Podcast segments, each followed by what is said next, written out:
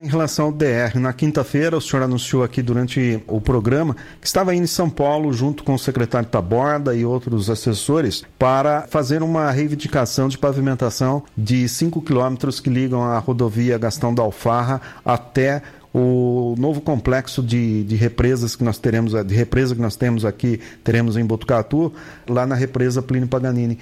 Parece que a coisa foi bem encaminhada lá, pelo que eu andei lendo na imprensa de Botucatu, né?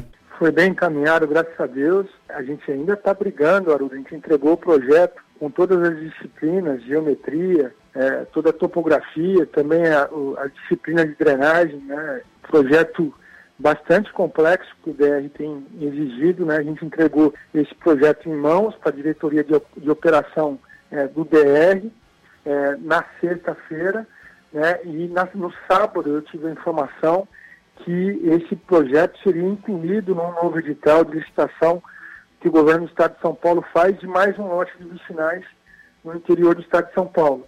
Então, é, a gente vai aguardar para comemorar, né, ver se realmente publica o edital é, ao longo dos próximos dias com a Odilon Cacetari, que é essa é, é, mais conhecida como a, como a Estrada do Véu de Noiva, né, e se realmente publicar com a Odilon Cacetária é uma grande vitória, né? Porque ali a gente vai ter um complexo turístico, já é uma região turística, mas com a entrega da represa, além do, de garantir o abastecimento de água por décadas aí para o nosso município, a gente vai ter né, um grande complexo turístico, o que faz com que essa pavimentação da Odilon é, Cacetari, da Estrada do Véu da Noiva, seja mais importante ainda.